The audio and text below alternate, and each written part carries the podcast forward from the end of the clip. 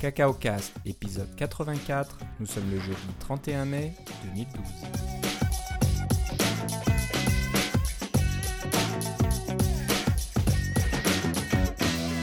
Bonjour et bienvenue dans ce nouvel épisode de Cacao Cast. Comme d'habitude, Philippe Casgrain est avec moi. Comment ça va, Philippe? Ah, ça va très bien et toi, Philippe? Ça va très bien, très bien. On- L'été s'en vient, là, il, il fait beau, euh, on a du soleil, euh, il fait bon, il fait doux, donc euh, c'est agréable. Oui, mais il va faire encore plus beau la semaine prochaine quand ça va être en Californie. Ah, il fera, bah, j'es- j'espère, que- Oui, il fait toujours beau en Californie. Ouais, ouais.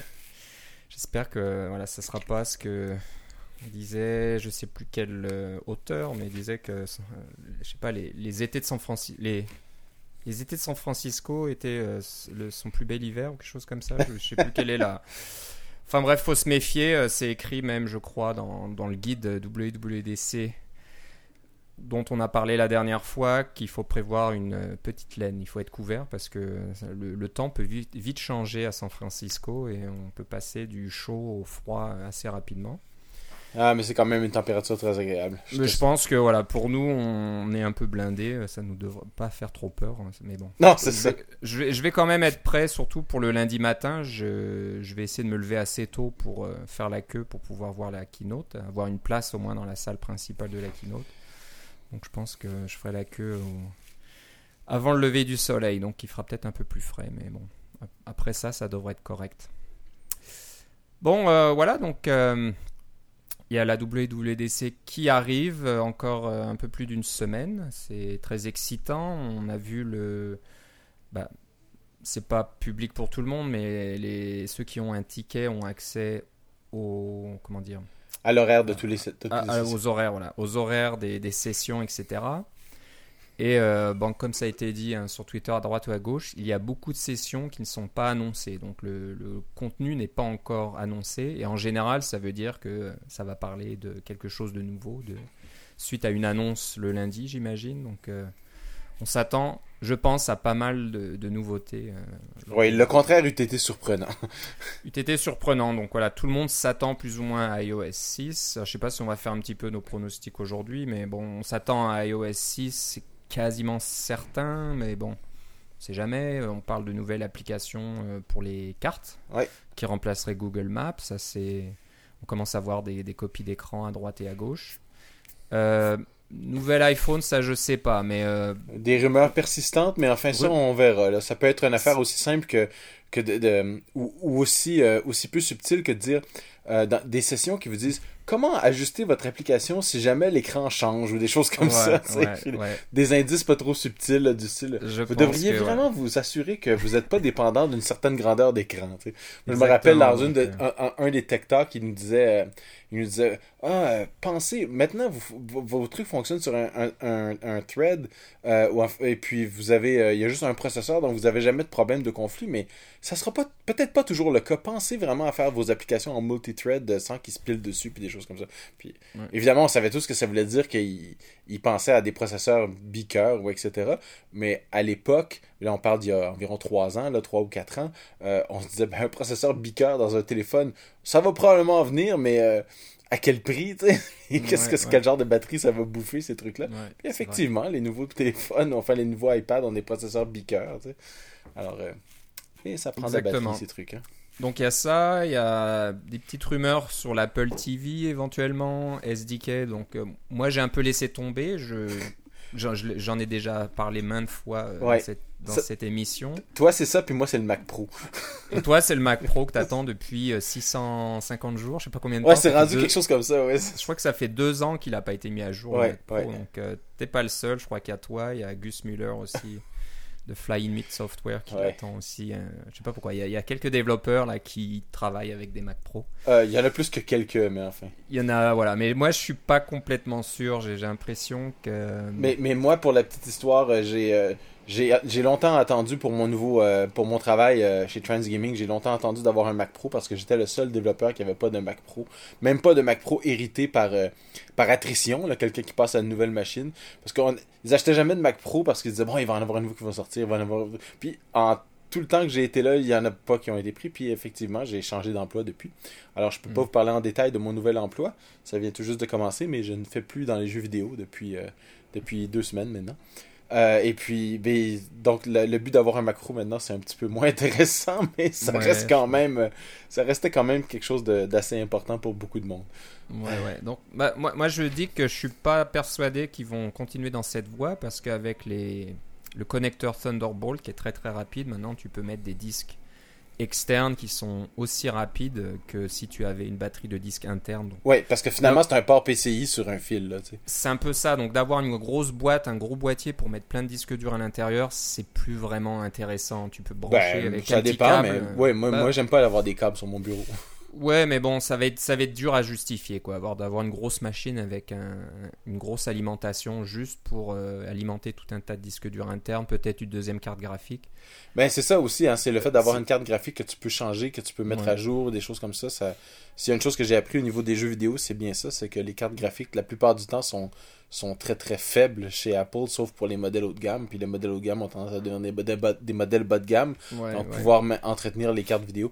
Il y a un tas de trucs que je peux pas vous parler parce qu'ils sont sous accord de confiden- confidentialité, mais euh, euh, les cartes vidéo chez Apple, il y, a, il y a quand même du mouvement, là, on s'entend. Ok, bon, on espère voir des choses, mais Ouais. En parlant de Thunderbolt, là, j'espère qu'on va avoir un petit peu de nouveauté parce que ça fait un an. Là, Ouais, c'est ça, ça stagne un MacBook- peu, hein. J'ai mon MacBook là à côté de moi. Il y a quasiment aucun périphérique de disponible. Il y a quelques disques durs qui coûtent très cher, euh, quelques boîtiers externes qui coûtent très cher, mais on voit rien d'autre arriver. Donc Ouais, mais quand le câble coûte 60$, ça, ça fait cher quand même. Il y a un peu ça, donc euh, moi j'espère que ça va bouger de ce côté-là. Euh, bon, on, on parle de nouveaux connecteurs pour euh, l'iPhone, peut-être que ça sera des, bah, un câble Thunderbolt, donc tu pourras, si tu as besoin de synchroniser, ça synchronisera en quelques secondes au lieu de quelques minutes, je sais pas. Ah, Enfin moi, je pensais, moi, je pensais qu'on s'en allait plutôt vers le iPhone pour une synchronisation sans fil plus qu'avec fil. Ouais, le, le fait ouais. de rajouter un fil sur le iPhone, ça me semble peut-être euh, contre-productif. Un petit peu, donc euh, bon, je sais pas. Ah, On, on verra ça. Donc voilà, il y, a- il y a plusieurs pistes. hein, donc ce SDK Apple TV. Moi, j'y- je pensais que ça arriverait peut-être, mais après, je me suis dit avec AirPlay, t'as plus vraiment besoin d'un SDK, comme je l'ai expliqué euh, il y a pas très longtemps. Ouais, c'est ça. Ton application, euh, elle fonctionne sur ton appareil iOS. T'as juste à faire un AirPlay et ça y est, ton application est en plein écran. Et Pas, pas juste ça, c'est que ça donne un contrôleur intégré, hein, et parce un contrôleur intégré, Ouais. donc c'est- la pièce manquante d'un SDK sur l'Apple TV. et Ouais. C'est bien gentil, mais que- quel est le contrôleur C'est ça. euh, moi, je m'y at- je m'y attends plus, mais bon, ça peut être une surprise quand même. Donc il y a ça. Qu'est-ce qu'est-ce qu'il y aurait d'autre? Bah, Je pense que c'est tout. Donc je pense que l'iPhone qui soit présenté, ça serait étonnant, c'est possible, mais euh, il pourrait le présenter quelques mois en avance, mais ça serait un peu étonnant. Mais comme tu disais, il y aura certainement des gros clins d'œil dans les sessions. Ouais, On peut en parler pour l'instant parce qu'on n'est pas encore rentré, et ça n'a pas démarré, mais une fois que ça aura démarré, on ne pourra pas vous le dire. Moi, si je serais sur place, je pourrais pas vous dire s'ils en parlent ou pas. c'est- Enfin, mais, c'est euh, ça, c'est peu probable, à moins qu'ils en parlent dans la keynote, là, c'est ça. Mais voilà, suivez euh, les, les blogs connus et je pense qu'il y a des personnes sur ces blogs-là qui vous diront, donneront un peu plus de détails. C'est ce qui se passe en général pendant la WWDC. Il y a Ouais. toujours des choses qui qui passent à, à travers les mailles du filet. Donc euh, voilà, ça viendra pas de moi directement, mais ça viendra de d'autres personnes.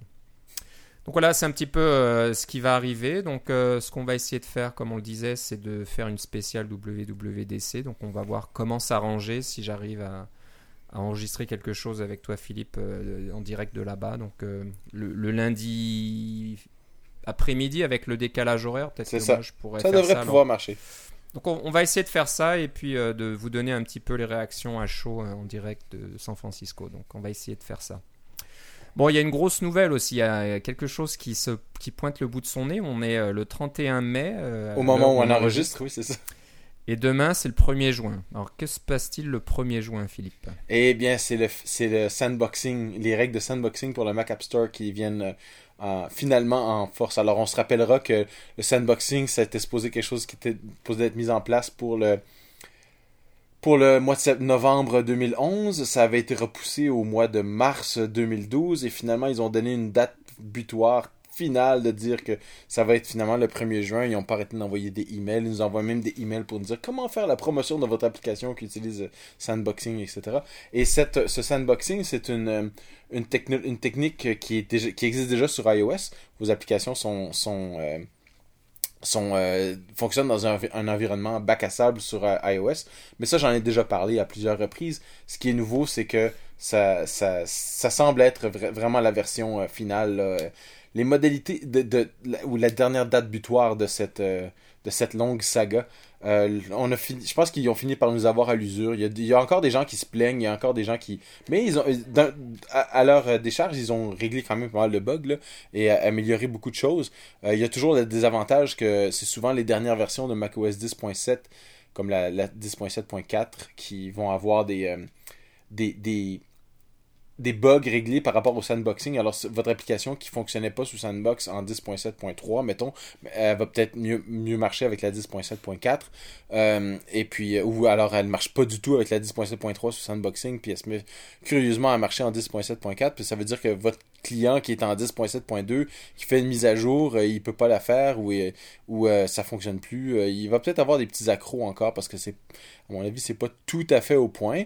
Mais reste que là, ce qu'on a entendu, c'est que le 1er juin, vous faites une mise à jour de votre application dans le Mac App Store. Vous devez avoir le sandboxing activé pour euh, de passer la, première revue. C'est sûr que c'est un sandboxing assez... Euh, euh, qui, a certaines, certaines limites, là, comment je pourrais dire ça, qui, laisse passer beaucoup de choses parce qu'on a des, différentes possibilités, comme par exemple, on peut choisir d'avoir une, une, permission temporaire pour pouvoir lire et écrire sur tous les fichiers du disque ce qui est un peu contraire au sandboxing, mais c'est une permission temporaire pour permettre aux applications de continuer à fonctionner pendant que les qu'ils implémentent les, bonnes façons, les bonnes pratiques à faire avec le sandboxing. Euh, donc ça, c'est une des possibilités, mais il y a certains trucs qui sont carrément pas possibles en sandboxing. Il faut, que ces bugs-là soient réglés pour les applications.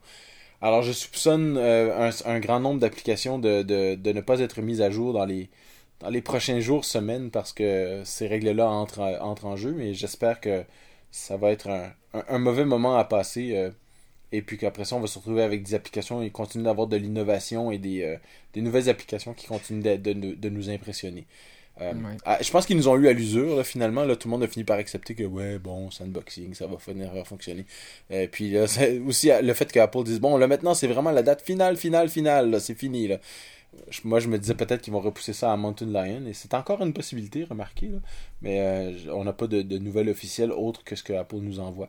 Et puis, on, mais la, preuve est vraiment dans quand on va entendre parler des premières applications qui ont été rejetées euh, du Mac App Store parce qu'elles n'étaient pas sandboxées. Quand on aura ça, on mettra ça dans les nouvelles et on vous en parlera. Voilà, donc euh, bah, ça, ça va arriver pendant que tu parlais, je, je, réalisais que je parlais pas de notre ami Limo, le lion des montagnes aussi pour la WWDC. On sait très bien qu'ils vont en parler euh, plus en longueur. Est-ce qu'on en verra un petit peu plus? Est-ce qu'on aura une date Ouais, on, ben, de disponibilité, c'est bien. On a jusqu'au quoi, au 20 septembre là, parce qu'ils ont dit cet été. ouais, ouais. Donc euh, voilà, ça, ça peut. Euh, ça peut arriver aussi, donc on, en reparlera certainement euh, dans, dans, une semaine, un peu plus d'une semaine. Ce que je voulais dire aussi pour le, par rapport au sandboxing et à Gatekeeper, qui est la, fonctionnalité de, de Limo, euh, c'est euh, il y a eu des mises à jour de la documentation de, de macOS 10 et vous n'avez pas besoin d'avoir un compte développeur pour ça, c'est des, des, informations publiques qui vous donnent plus de détails, encore plus de détails sur le sandboxing et Gatekeeper et je vous encourage à les lire en détail si vous êtes le moindrement intéressé à faire du développement sur macOS. Voilà. Euh, le lien sera dans les notes de l'émission. Bien sûr, comme d'habitude.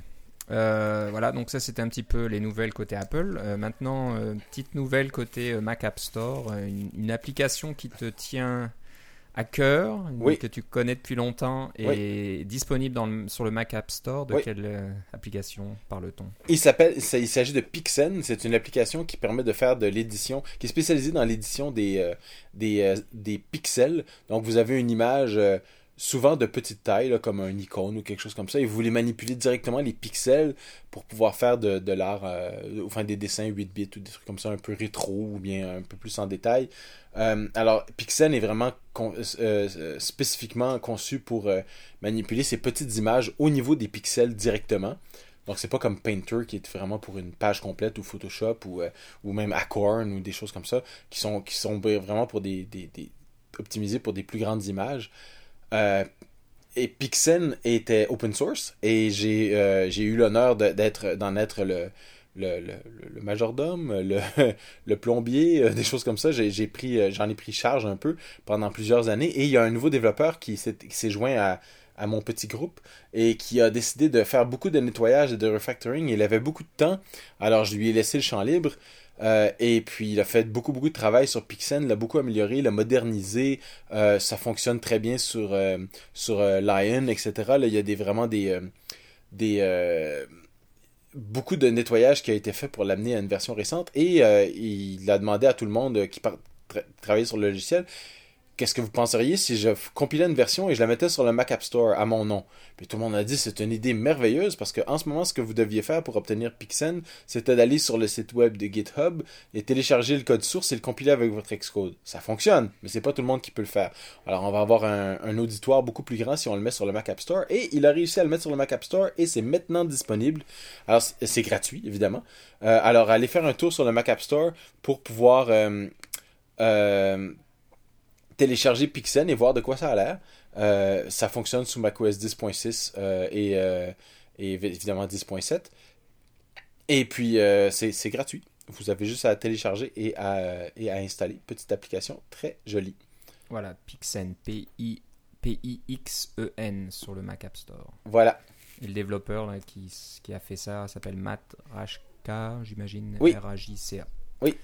Voilà, Pixen, moins il fallait saluer ça, c'est bien. C'est une petite application euh, qui, qui me fait penser un peu à MacPaint euh, avec le, la petite barre d'outils euh, Oui. à gauche là, et ça, ça fait un petit peu MacPaint. Mais Oui, c'est une application qui a, qui- qui a été qui a été conçue il y a, il y a de ça très longtemps par un groupe de trois développeurs, dont Andy Matuszak. Et ceux qui se disent, ça me dit quelque chose ce nom-là, c'est le développeur qui a créé Sparkle. Et Ouais. puis, euh, euh, donc, le système de mise à jour dont on a parlé à quelques reprises, si je ne m'abuse, ou si vous n'en avez pas entendu parler, c'est sûr que euh, à ce moment-là, vous êtes peut-être un peu nouveau dans le monde du développement Mac, mais c'était la, c'est la solution NEC plus Ultra pour faire des, et qui est open source et gratuit pour faire du, des mises à jour de, à l'intérieur de votre application Voilà. pour la- par le web. Alors, c'est ce développeur-là et il, a, il avait remis les droits de, de, de la consommation du logiciel en, en- en open source il y a quelques années et je m'en suis occupé à ce moment-là. Ok. Bon, bah, c'est bien, on va sur- suivre ça de près, une nouvelle vie, un petit peu une seconde vie peut-être, ça va. Oh oui, ou une troisième même. troisième vie. hein. Donc voilà, c'est c'est toujours là, donc l'open source qui fonctionne et qui, qui a une longue vie et qui est utile, donc euh, c'est toujours bon à saluer. Euh, moi, je voulais parler d'une application web qui peut être utile pour des développeurs. Ça s'appelle App Trajectory. Euh, Jusque-là, c'était payant, donc euh, bon, on n'est pas contre ce qui est payant. hein. Il faut que les développeurs vivent aussi, mais euh, en général, on essaie de vous parler de, solutions qui coûtent pas bien cher ou qui sont plutôt gratuites. Donc, bah, je voulais saluer l'application App Trajectory de devenir gratuite pour deux personnes. Donc, c'est pas complètement gratuit pour dans tous les cas. Il y a certaines limites. Mais voilà, si vous voulez faire euh, suivre un petit peu votre projet en suivant la méthode agile, euh, bah, c'est quelque chose à considérer. C'est plutôt bien fait. Donc, c'est tout- toute une interface euh, web. Vous pouvez créer les, les histoires. Je sais pas si ça se traduit comme ça, mais les petites histoires. Ensuite, en fonction de ça, vous pouvez gérer les itérations. Donc voilà, j'utilise un petit peu le vocabulaire de la méthodologie agile. Mais voilà, ça, gère tout ça. On peut même gérer euh, ou suivre un peu les bugs ou les, trucs comme ça. Donc euh, ça, a l'air pas, mal du tout et ça permet donc de suivre euh, ce qui se passe. C'est bien sûr plus intéressant quand on est plusieurs. Donc bon, ben, dès, qu'on est plus d'une seule personne et qu'on est deux personnes, ça peut déjà être utile. hein, si vous voulez partager le travail avec un autre développeur et que vous avez envie un peu de vous organiser, que ça soit clair et précis et puis assez facile et simple à suivre. Euh, c'est une solution intéressante. Donc voilà, apptrajectory.com, a p p t r a j e c t o r y.com. C'est un peu long, mais on y arrive. Donc euh, moi je l'utilise avec un client là sur une, application assez importante et puis euh, voilà ça, fonctionne bien. On, m'assigne des, bugs et puis je vais là-dessus puis je mets mes commentaires, on peut discuter un petit peu et puis je donne un petit peu euh, des, des informations sur ce que je fais. Voilà, donc apptrajectory.com est gratuit pour deux développeurs. Ensuite, si ça vous plaît puis que vous êtes plus nombreux, vous pouvez passer sur des plans payants. Euh, Mais ça n'a pas l'air si payant que ça, en fait. Ça n'a pas l'air si coûteux que ça. Ouais, je... je regarde maintenant que tu me le dis. Ouais, bon, c'est ça part de gratuit, puis 25 dollars par mois. Il y a même 10 dollars par mois aussi. Ah, 10, je le vois pas. Ah oui, il y a un micro, voilà, 10 dollars pour euh, deux projets, trois utilisateurs, 25 dollars, 7 projets, 10 utilisateurs. Puis on peut passer à large, là on a 50 projets, 50 utilisateurs. Donc euh, bon, c'est quelque chose qui commence un petit peu à, à, se répandre hein, dans, tout, dans toutes ces solutions. Hein. C'est qu'on offre au moins une, une solution gratuite on avait déjà vu ça avec euh, Fogbugs. Hein. Il y a, une, version gratuite aussi pour deux développeurs, si je me souviens bien. C'est une version gratuite perpétuelle. C'est ça que j'aime beaucoup. C'est que vous pouvez continuer à l'utiliser tant que vous voulez. Euh, sans, euh, sans Urban Airship, c'est un peu la même chose. Puis il y a toutes sortes de, programmes comme ça qui, c'est vraiment la façon de faire. Tu veux attirer des développeurs. Euh, et c'est ça a l'air d'être un plan d'affaires qui fonctionne. Ça fonctionne. C'est une bonne, une bonne idée, je pense. Hein. On ne peut pas attirer quelqu'un sur sa plateforme si c'est payant d'emblée si on ne peut pas vraiment essayer. Et là, c'est une façon d'essayer. Donc, toute la phase de développement, on n'a pas besoin de, de beaucoup de, de bandes passantes et beaucoup d'espace, etc. Et puis, si, si, tout fonctionne bien et qu'ensuite euh, on, on, vend une application au public et que les volumes augmentent, et ben là, on peut commencer à payer. Puis voilà, comme tu disais, c'est en général pas très cher. Quoi. Si c'est quelque chose sur lequel on, compte et c'est un outil important dans sa, chaîne d'outils, euh, bon, ça vaut le coup des fois de payer un petit peu pour ça. Voilà, donc euh, bah, jetez un coup d'œil si vous cherchez un petit peu à organiser votre travail. Euh, c'est une solution intéressante, App Trajectory. maintenant, on va passer à, une librairie qui nous a été euh, pas fourni, euh, oui. Mentionné. mentionné par un auditeur, donc ça nous fait euh, très plaisir. Qui, qui, parle très bien français et l'anglais aussi, donc on a eu son courriel dans les deux langues. il s'appelle Henri Verroken, il est d'origine belge, néerlandophone, donc voilà, c'est peut-être pour ça qu'il parle un peu, qu'il parle français et anglais. Il a fait une librairie qui permet de lire des fichiers XML. Alors vous allez me dire, euh, bon, ça existe déjà, il a peut-être perdu son temps.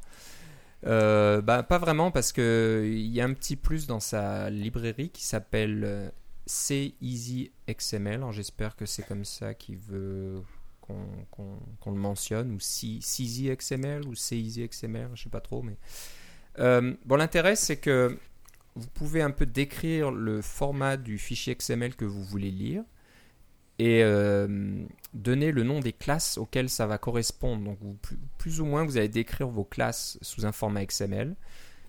Et ensuite, le second fichier que vous allez euh, passer à cette librairie sera le fichier qui contient les données en tant que telles de ces objets, plus, ou moins. Et euh, la librairie va donc lire le fichier et créer les objets directement. Donc la différence par rapport à, à des librairies euh, qui, lisent du XML ou du JSON. Euh, en général, ces librairies, vous créez un dictionnaire. Donc, vous avez un gros dictionnaire avec euh, toute une structure à l'intérieur. Et puis, en général, il faut passer à travers toute la structure. Passer à travers, chercher des bouclés, etc. Donc, bon, c'est ça marche, mais des fois, c'est un petit peu lourd.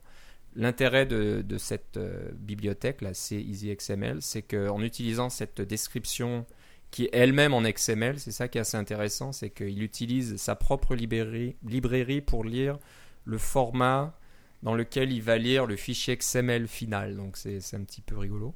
C'est un peu l'œuf et la poule, mais euh, bon, ça, arrive souvent.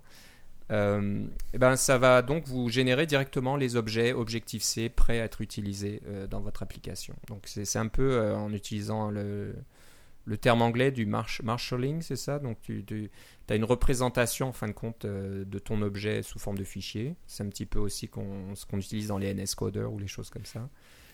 Et euh, quand tu sors de, de, l'appel de cette euh, librairie, on, a les fichiers prêts à être, à être utilisés. Donc j'imagine que Henri avait certainement une utilisation assez précise en tête quand il a créé cette librairie. Mais c'est une bonne chose de, fournir le code source à tout le monde. Et si vous cherchez quelque chose similaire, et eh ben ne cherchez plus. Il y a quelque chose qui existe déjà. Donc c'est sur googlecode.com et ça s'appelle C Easy XML. C-E-A-S-Y-X-M-L. Euh, voilà, donc ça nous fait plaisir, encore une fois, si euh, vous nous écoutez, que vous avez aussi des choses à partager comme ça, des, librairies, des, choses que vous avez euh, écrites ou des questions, bah, n'hésitez pas surtout à nous écrire à cacaocast.gmail.com comme Henri, eh ben on, sera, on se fera un plaisir de parler de, vos emails et de, de vos questions, réactions, etc. directement dans l'épisode.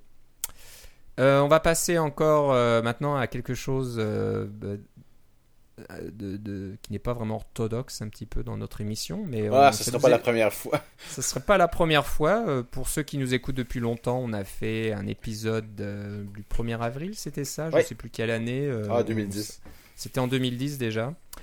On s'est, pas mal amusé, donc voilà, on s'est un petit peu moqué de, bah, un, un, petit peu moqué de Windows et de Microsoft, etc.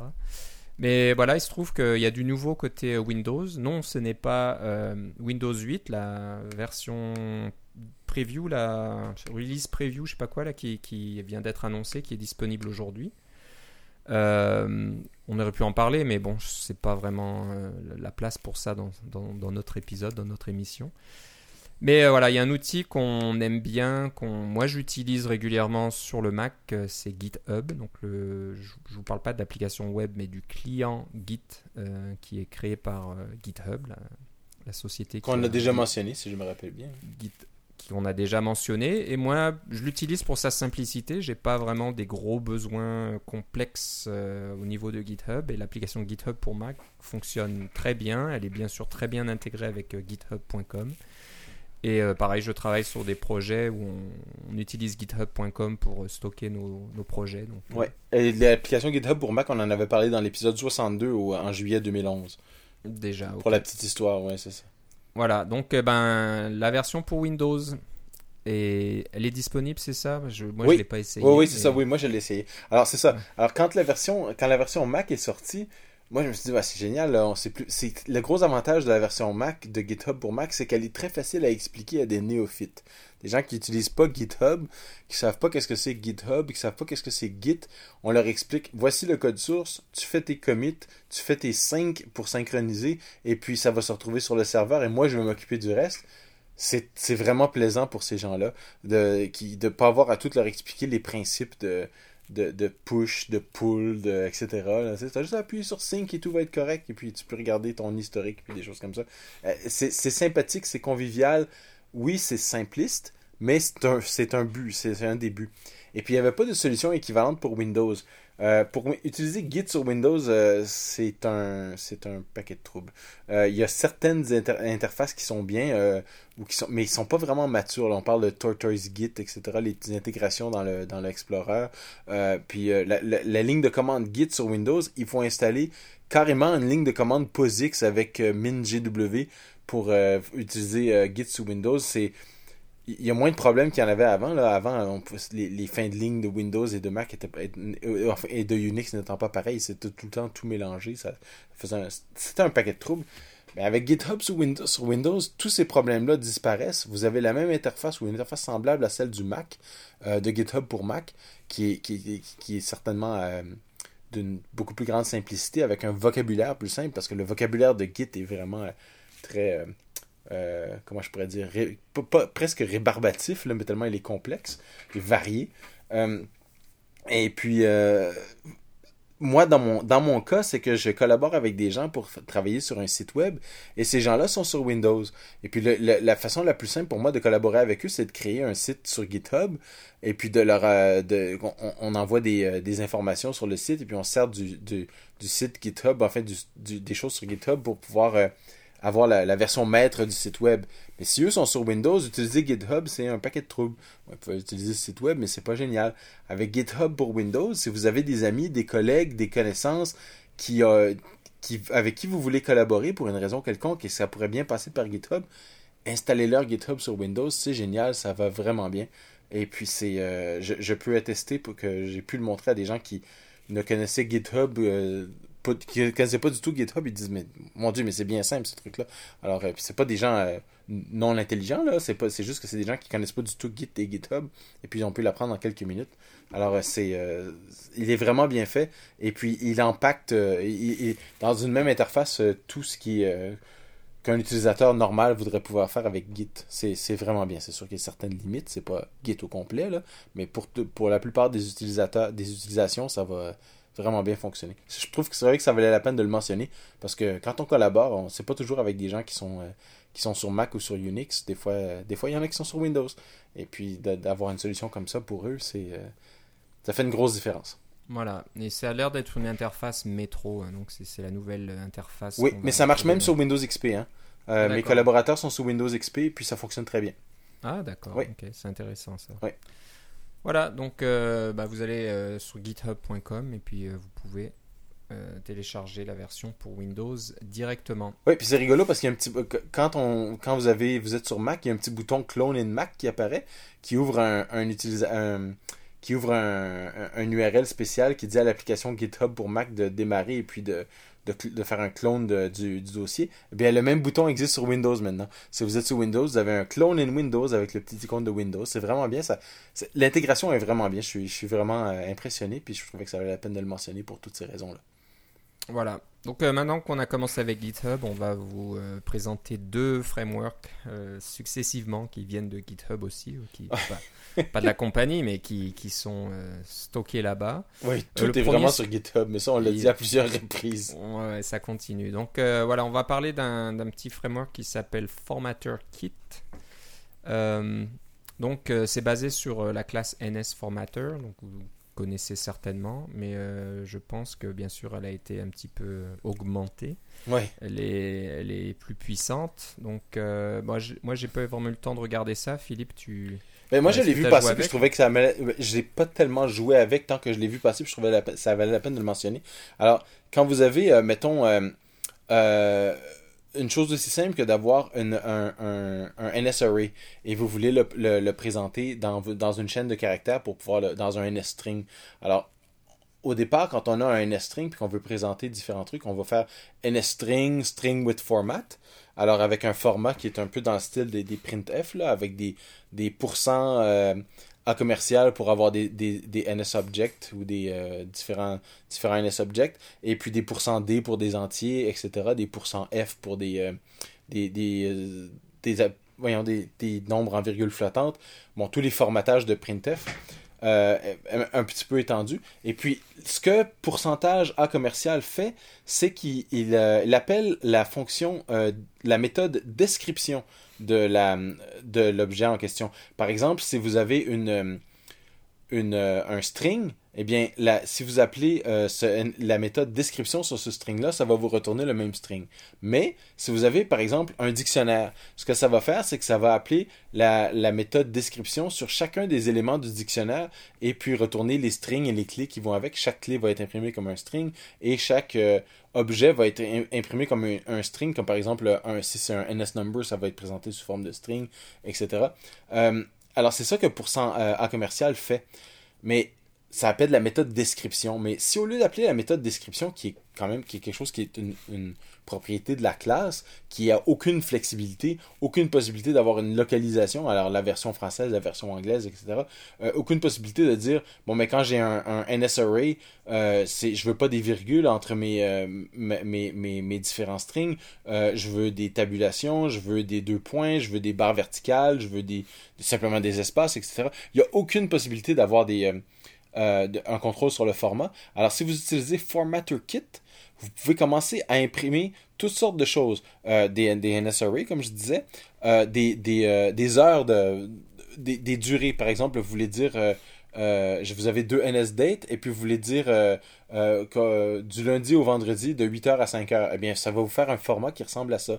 je parlais des NSRA. C'est sûr qu'un NSRA, je pourrais dire a, B, C, ça, ça va être mes trois strings. Mais si vous voulez dire A, B et C avec le mot, euh, le mot et, eh bien, ça, ce serait un autre, exemple de format que vous pouvez faire avec cela, avec euh, euh, Formatter Kit.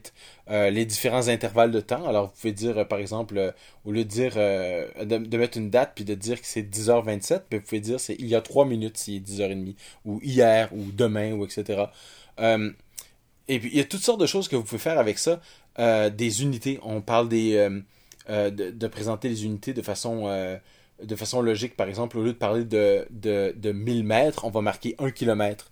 Au lieu de parler de, de, de, de, voyons, de de 15 000 cm, on va parler de 1,5 m, des, des, choses comme ça. Il va faire le, le, formatage va être fait automatiquement euh, par, euh, par Formatter Kit. Il y a, il y a beaucoup de choses à explorer là-dedans, euh, même encore plus que ce que je viens de mentionner là. Il y a un projet de démo, et puis il y a tout plein d'exemples. Si vous avez le, le moindrement besoin de, de, présenter vos données de façon naturelle, sous iOS 3, sous iOS 4 et sous macOS, euh, vous pouvez très bien utiliser, ben, iOS 5 évidemment aussi, vous pouvez utiliser directement Formatter Kit. Et puis, la licence, c'est ma licence préférée, la licence MIT. Voilà, donc c'est vraiment pratique. Je vois qu'il y a, le, il y a une, classe pour euh, formater des classements, donc premier, second, des choses comme ça. Il y a des, des, choses pour les directions, euh, nord-ouest, sud-ouest et tout ça. Donc, et puis il y a du support pour avoir les différentes langues aussi. Alors vous pouvez faire un truc en français, anglais, espagnol, ça va fonctionner. Mais c'est vrai que c'est souvent des petits bouts de code qu'on cherche à droite et à gauche pour, euh, pour faire ça. Puis c'est bien que ça soit centralisé sous la forme d'un framework et puis euh, tout soit là. Donc, euh, formateur kit sur GitHub. Par Matt Thompson. Matt Thompson. Le nom d'utilisateur c'est M-A-T-T-T. Voilà, on va passer au suivant. C'est aussi sur GitHub et c'est un truc. Bah, c'est intéressant, ça a le mérite d'exister. Apple ne l'a pas encore fait. Est-ce qu'il l'annoncera à la WWDC Qui sait, c'est possible. Mais euh, voilà, donc c'est si vous aimez les, les pop-over, donc ces fameuses petites fenêtres qui s'affichent en surimpression sur votre iPad. Ben et seulement sur votre iPad. Hein, et seulement sur votre iPad. Ben pourquoi ne pas l'avoir sur l'iPhone? Alors, va se dire, ben, c'est pas vraiment nécessaire. Là. mais mais si, vous, si vous vous demandez ce que c'est qu'un pop-over, c'est cette petite fenêtre qui est. C'est comme un menu qui apparaît par-dessus les autres. Vous les avez souvent quand vous faites votre mail en orientation, euh, en orientation portrait. Les pop-overs sont beaucoup utilisés dans les, euh, les, euh, les table view avec le, la fonction master detail, là, maître et détail. Là. c'est, tout ça, c'est des pop-overs. Et puis sur iPhone, mais ça n'existe pas. Mais vas-y, continue. Ah voilà, juste pour dire que ben, un développeur l'a fait. J'essaye d'accéder au site pendant que je te parle, mais j'y arrive pas. Je sais pas pourquoi, mais c'est c'est bloqué tout d'un coup. Ben, je te laisserai peut-être le décrire un peu plus, mais voilà. Donc c'est c'est ces petites bulles. Ça ressemble un peu à des bulles de bande dessinée. Euh, ouais. Hein, souvent, il y a il y a l'emplacement où vous allez avoir le, le, contenu, puis une espèce de petite flèche qui pointe vers l'endroit d'où vient le pop-over, plus ou moins. C'est souvent un bouton en général. Donc euh, voilà, c'est bah, intéressant. il y a peut-être, euh, je sais pas, vous, avez peut-être une situation dans votre application sur l'iPhone où ça serait plus pratique d'afficher quelque chose en surimpression tout en euh, gardant le contexte. Donc au lieu d'avoir un contrôleur de vue qui, est modal et qui en général va cacher tout ce qui se trouve derrière, hein, qui va couvrir tout l'écran, euh, vous pouvez peut-être avoir. Ou qui va euh, carrément faire glisser l'écran à gauche ou des choses comme ça. Voilà, donc vous pouvez utiliser peut-être un pop-over, donc vous continuez à voir ce qu'il y a derrière, donc un, petit peu du, contexte, mais vous avez des informations supplémentaires. J'imagine qu'il y a peut-être moyen de le faire légèrement transparent. Mais euh, voilà, donc c'est intéressant, c'est. c'est le ça. nom, c'est WE Popover, c'est ça? J'arrive pas, désolé, j'arrive plus à accéder au site, je sais pas ce qui se passe. Donc euh, voilà, sur GitHub. Et Parce que c'est de Werner77. Euh, Werner77, WE Popover. Donc euh, bah, c'est intéressant, c'est rigolo. Mais c'est toujours aussi intéressant de voir comment il a fait ça, bien sûr, au niveau technique. de regarder le code source d'un peu plus près si vous avez des idées, de, voilà, de décrire des, des composants maison qui s'affichent en surimpression. Euh, c'est toujours intéressant. Voilà. Euh, ce, que, ce que je dirais, c'est qu'il y a une, une, des raisons pour laquelle ça n'existe pas sur iPhone euh, et que ça existe sur iPad, c'est qu'il y a beaucoup de place, beaucoup plus de place sur un écran d'iPad pour pouvoir permettre d'afficher une information comme ça en surimpression. Alors, s'il vous plaît, n'en abusez pas. voilà. Ouais, bon. Comme je te disais, à moins que ça apparaisse dans iOS 6, mais voilà, si Apple ne l'a pas fait encore, c'est peut-être il y a peut-être une raison. Ils se sont dit c'est peut-être pas l'idéal. Je sais pas. Mais c'est ça, j'en avais entendu parler dans un, un autre podcast, podcast que j'écoute qui s'appelle Core Intuition. Et ils avaient, pas ils avaient dit, ah, il y a un truc comme ça qu'ils utilisent, mais ils n'avaient pas trouvé de fourni de liens. Nous, on fournit les liens avec les notes de l'émission. Et puis, euh, euh, j'ai finalement tombé dessus par hasard aujourd'hui, alors j'en ai profité pour la rajouter dans le podcast aujourd'hui. Voilà. Je je sais pas si je vais l'utiliser moi-même, mais je voulais en parler parce que ça faisait longtemps que, que je n'avais entendu parler puis que je, Je l'avais juste pas vu passer. Voilà, donc Popover pour euh, l'iPhone. Et voilà, le projet s'appelle WE Popover. Et l'utilisateur, c'est Werner77, W-E-R-N-E-R 77. Et on va finir par quelque chose euh, d'assez rigolo. Moi, ça, me fait vraiment rire. C'est euh, des textos avec Xcode. Donc voilà, imaginez que Xcode est un peu une personnalité. Hein. Vous passez beaucoup de temps devant Xcode en général, donc ça devient peut-être un ami proche.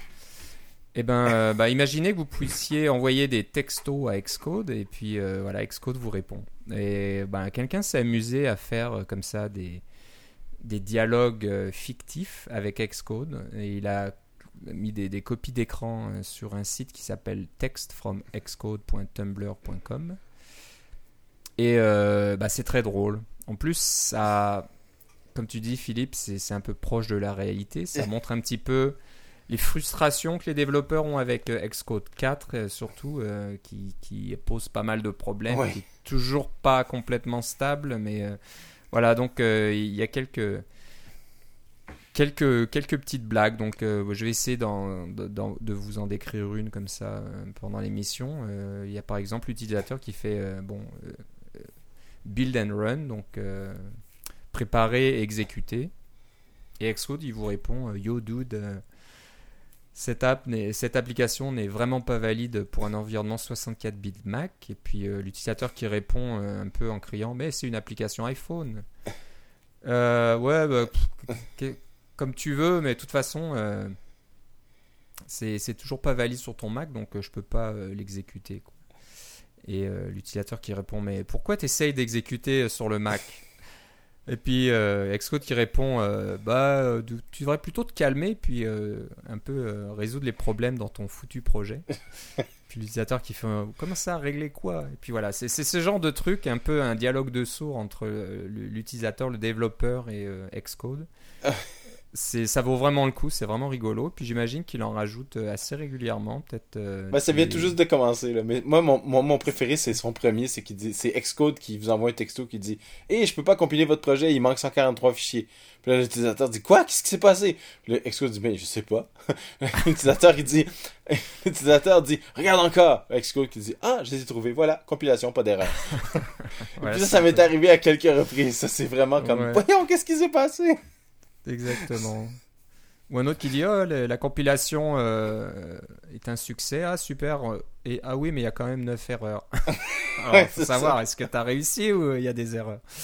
Ouais. c'est, Je pense que c'est un peu ça des fois. Hein. J'imagine que ça vient de, d'expérience vécue. Donc euh, Xcode euh, fait des trucs bizarres. Et au, lieu de mettre juste des copies d'écran, de, râler un petit peu, de d'écrire un article assassin ou d'ouvrir un radar et puis de, râler auprès d'Apple, et eh ben il y a des il y a un développeur qui a un peu le sens de l'humour qui s'est dit tiens je vais faire des ouais c'est très très passif agressif passif agressif mais c'est rigolo comme tout eh ben, on pourrait mais les mauvaises langues vont dire que Xcode est très passif agressif aussi c'est pas mal.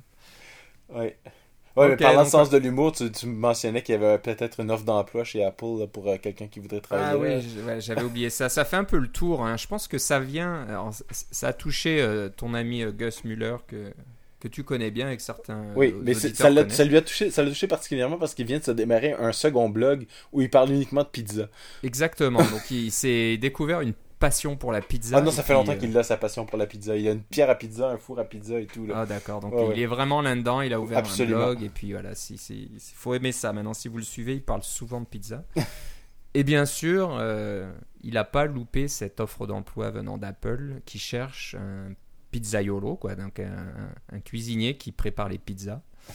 Mais c'est assez rigolo parce que c'est vraiment assez détaillé comme euh, offre d'emploi. Et puis euh, ça dit comment préparer les pizzas, savoir faire tourner la pâte avec les mains, ces choses-là. Ils veulent pas juste quelqu'un qui arrive avec son rouleau et puis euh, qui, étale des, pâtes déjà prêtes, là, qui sortent du congélateur. Non, non, ils veulent quelqu'un qui fasse, j'imagine, un peu de spectacle, qui est capable de faire voler la pâte dans les airs, etc pour, j'imagine, la cafétéria de, à Cupertino. Non, c'est à Sacramento, c'est ça qui est encore plus oh, drôle. c'est à Sacramento, donc ouais, c'est un peu bizarre.